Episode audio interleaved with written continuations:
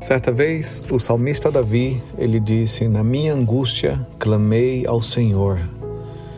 Lendo Jonas, capítulo 2, verso 1, vemos o profeta que estava tentando fugir de Deus, evitar o chamado de Deus, a missão que Deus lhe havia dado, fugindo para outra direção. E ali, colocando quase todas as pessoas em risco, porque quando Deus fala conosco, se nós não cumprimos a palavra, nós colocamos outras pessoas em risco. Porque às vezes você é a resposta de oração, nós somos a resposta de oração para muitos que estão precisando. Então, obedecer a Deus é fundamental.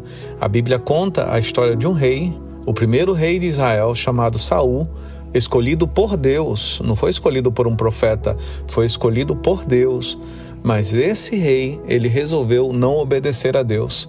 Ele achava que Deus se preocupava mais com sacrifícios, mais com ofertas, mais com rituais, mais com o hábito religioso do que um coração sincero. E esse rei perdeu o trono.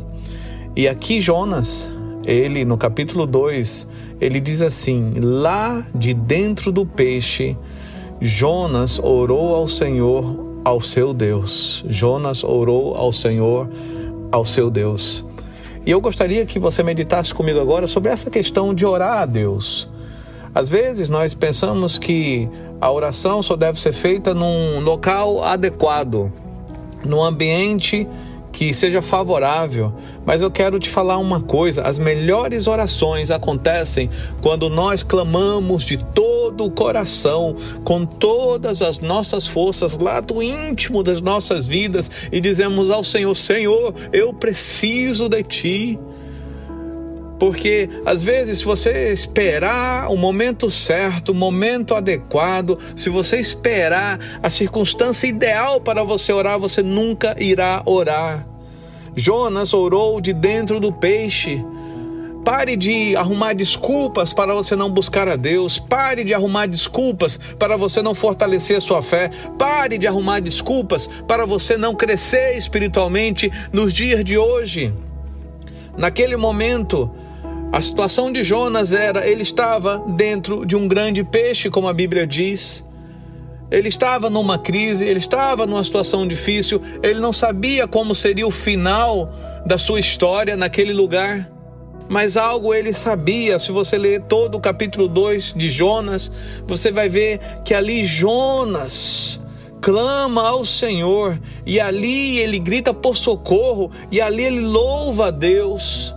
Talvez nas nossas vidas precisa haver sinceridade, honestidade e arrependimento.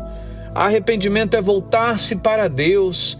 Nas nossas vidas, nós precisamos nos voltar para Deus, porque quando nós nos voltamos para Deus, a nossa palavra é doce, a nossa palavra é suave, nós somos conciliadores, promovemos a reconciliação e não o julgamento, e não a crítica, e não a guerra, e não a violência.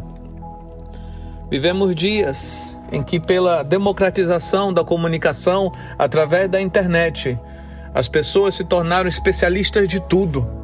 Especialistas que sempre dão pitaco, que sempre acham que tem que responder, que sempre acham que tem a verdade, que sempre acham que sabem tudo, que sempre acham que se não falar o outro vai se perder. Não é assim. Não é assim. Deus não é tolo. Deus toca o coração de todo o ser humano, todo o ser humano. O tempo dele se voltar para Deus que é diferente.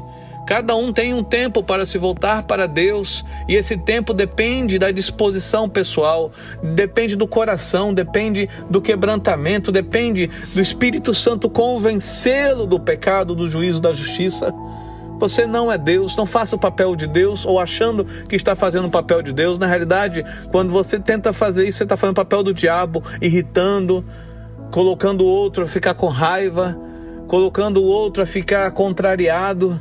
E em tempos de crise, muitas vezes nós paramos de olhar para o argueiro que está no nosso. nosso no, no, começamos a olhar no argueiro que está no olho do vizinho, esquecemos da trave que está no nosso olho. Pare de olhar para os outros e olhe para você mesmo. Pare de criticar os outros e olhe para você mesmo. Volte a buscar a Deus. Deus é amor. A palavra do Senhor diz que Deus é amor. Se Ele é amor, os seus frutos têm que ser amorosos. Se você diz que ama, a tua língua tem que ser amorosa. Se você diz que ama, o teu amor tem que ser expresso nas suas atitudes, nas suas ações, não em frases frias, grossas, grosseiras de uma pessoa que se diz homem ou mulher de Deus. Jonas criou uma situação para si ao fugir de Deus, mas ali no ventre do peixe ele orou ao Senhor. Que nessa nesse momento nós possamos nos voltar para Deus como Jonas. Não olhar o que está ao nosso redor, não achar desculpas, não achar nada que possa impedir esse momento de nós buscarmos ao Senhor, mas nesse momento nós podermos dizer a Deus: Deus, muito obrigado, porque tu és o meu Senhor. Muito obrigado, porque se há o Senhor, há salvação, há esperança, há milagre, há poder. Nesse momento, feche os seus olhos aonde você estiver e haja como Jonas, ore ao Senhor, se ajoelhe, se proste.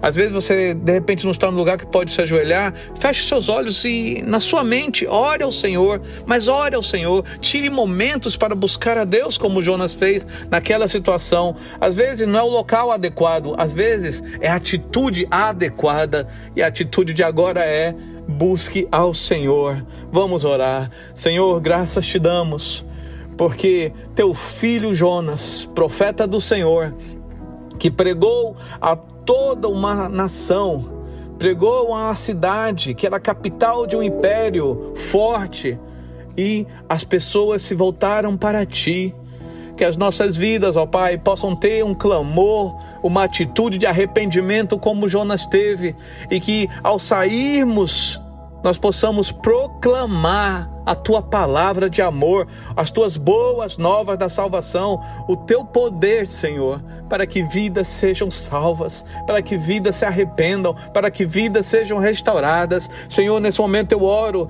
por cada uma dessas pessoas que estão ouvindo essa palavra para que elas sejam restauradas, revigoradas, que hajam paz, que tenham força, que tenham intrepidez, que tenham a tua presença em amor. Senhor, traz paz ao seu coração, traz paz ao coração dessa pessoa, Pai. Livra, livre-a de todas as lutas, de todas as angústias, de toda depressão, de toda ansiedade, e que a tua paz possa inundar a sua vida em nome de Jesus. Que Deus te abençoe em nome de Jesus. Amém.